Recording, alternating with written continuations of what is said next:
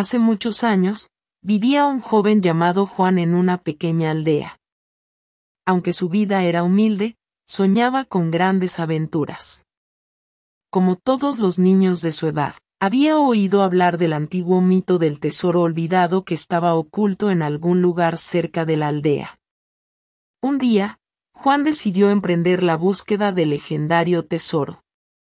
Empacó su mochila con comida, una brújula y una vieja mapa que encontró en el desván de su casa. Antes de partir, su abuela le dijo, Juan, recuerda, las cosas más valiosas no siempre son las que brillan. El primer lugar que exploró Juan fue la antigua cueva en la montaña. Salió temprano en la mañana y trepó con dificultad. Estaba oscuro y frío dentro de la cueva, pero no encontró nada más que piedras y murciélagos. Desanimado, Juan caminó hacia la playa. Recordó las historias de los viejos barcos piratas que podían haber dejado un tesoro escondido.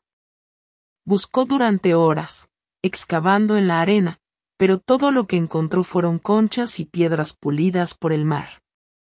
Exhausto y desilusionado, Juan cayó en un profundo sueño en la playa.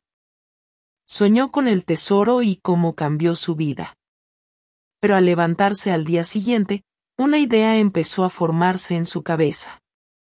Recordó las palabras de su abuela, y se dio cuenta de que su verdadero tesoro era su pequeña aldea.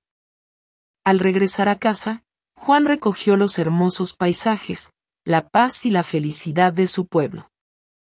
Apreció los lazos que compartía con la gente de la aldea, su sentido de comunidad y la profunda amistad que los unía. Se dio cuenta de que todo este tiempo había estado buscando riquezas en lugares equivocados.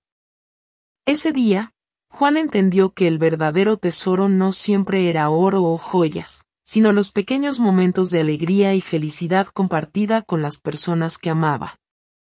Desde aquel día, se convirtió en el chico más rico de la aldea, no por su bolsillo, sino por su corazón y aunque nunca encontró el tesoro olvidado de las historias, descubrió uno mucho más valioso, el tesoro de su vida cotidiana, demostrando que el verdadero valor no está oculto en un mapa, sino en las personas y experiencias que nos rodean todos los días.